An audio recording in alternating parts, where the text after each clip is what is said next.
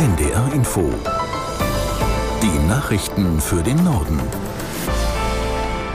Um 17.31 Uhr mit Astrid Fietz. Die Gewerkschaft Verdi hat für übermorgen das Sicherheitspersonal an den Flughäfen zu einem bundesweiten Warnstreik aufgerufen.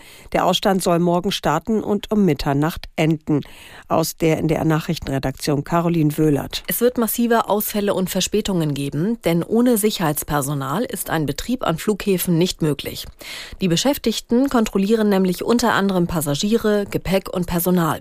Und ohne diese Kontrollen kommt nichts und niemand niemand ins Flugzeug. Im Norden werden laut Verdi die Flughäfen Hamburg, Bremen und Hannover bestreikt. Warnstreiks wird es demnach auch in Berlin, Köln, Düsseldorf, Leipzig, Dresden, Erfurt, Stuttgart und Frankfurt am Main geben.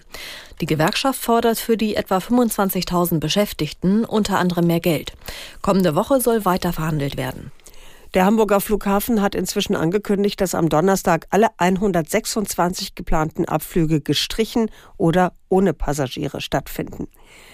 An vielen Unikliniken in Deutschland streiken heute Ärztinnen und Ärzte. Sie fordern bessere Arbeitsbedingungen. Die Gewerkschaft Marburger Bund hatte zu dem Warnstreik aufgerufen an insgesamt 23 Standorten, darunter Hannover und Göttingen. Laut Gewerkschaft ist eine Notbesetzung gewährleistet, aber weniger dringende OPs durften verschoben werden.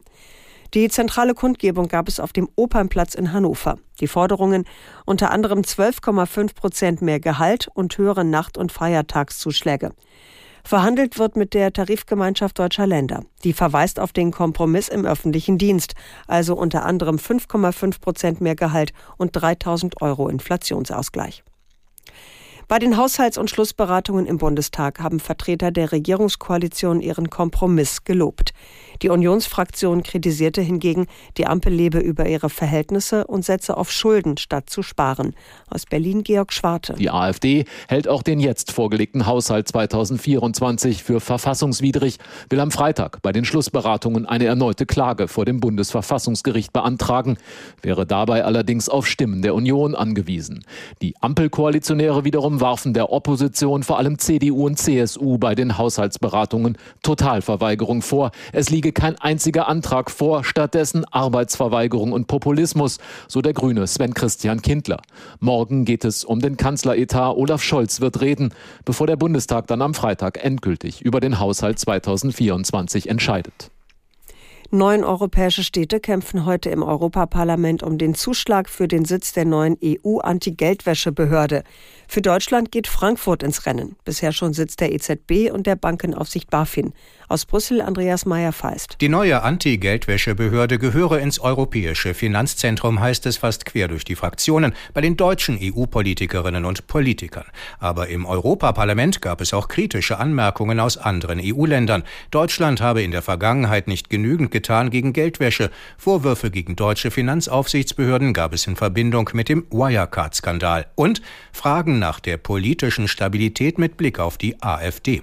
Bundesfinanzminister Lindner erklärte, Deutschland sei bei der Bekämpfung illegaler Geldflüsse inzwischen längst Spitze. Hessens CDU-Finanzminister Lorz verwies auf die jüngsten Landtagswahlen.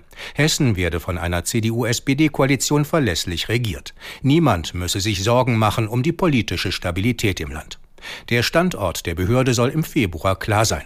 Entscheiden müssen Europaparlament, EU-Ministerrat und EU-Kommission gemeinsam. Im Steuerskandal um Cum-Ex-Aktiengeschäfte ist ein weiteres Urteil gefallen. Angeklagt war ein ehemaliger Jurist der Großkanzlei Freshfields Bruckhaus Deringer. Das Landgericht Frankfurt hat ihn zu drei Jahren und sechs Monaten Haft verurteilt. Aus Frankfurt am Main Ursula Mayer. Der Anwalt hatte die mittlerweile insolvente Maple Bank mit Sitz in Frankfurt im Zusammenhang mit ihren Cum-Ex-Aktiengeschäften zwischen 2006 und 2009 beraten. Dabei sahen die Richter es als erwiesen an, dass er immer gewusst habe, worum es ging, nämlich um Steuerhinterziehung. Laut Generalstaatsanwaltschaft hatte der Berater für die Bank Gutachten erstellt, um den mittlerweile als illegal eingestuften Aktiengeschäften einen legalen Anstrich zu geben. Damit wurde erstmals ein Steueranwalt für seine Beraterrolle bei Cum-Ex-Deals strafrechtlich belangt. In Deutschland ist die Zahl der Autoneuzulassungen im letzten Quartal 2023 gesunken. Besonders stark betroffen sind Elektroautos. Der Verband der deutschen Automobilindustrie VDA verblickt auch auf 2024 pessimistisch. Aus Berlin Johannes Frevel. Im vergangenen Jahr sei der Pkw-Markt noch um sieben Prozent gewachsen, sagte VDA-Chefökonom Manuel Kalweit. Jedes vierte neue Auto hatte demnach einen Elektroantrieb. In diesem Jahr sei eine um 14 Prozent geringere Nachfrage nach rein batterieelektrischen Autos zu erwarten. Das treibe den Gesamtmarkt voraussichtlich in ein Minus von 1 Prozent. Damit befinde sich der Markt noch immer insgesamt 25 Prozent unter dem Niveau des Vorkrisenjahres 2019. Etwa 76 Prozent aller Autos, die hier gebaut werden, werden ins Ausland geliefert. In Italien und Deutschland sind 13 mutmaßliche Angehörige der Mafia-Organisation Camorra verhaftet worden. Laut italienischer Polizei wurde unter anderem ein Restaurantangestellter in Bremen gefasst. Zwölf weitere Männer seien im italienischen Neapel festgenommen worden. Sie sollen Schutzgeld in Höhe von mehreren 10.000 Euro erpresst haben. Das waren die Nachrichten.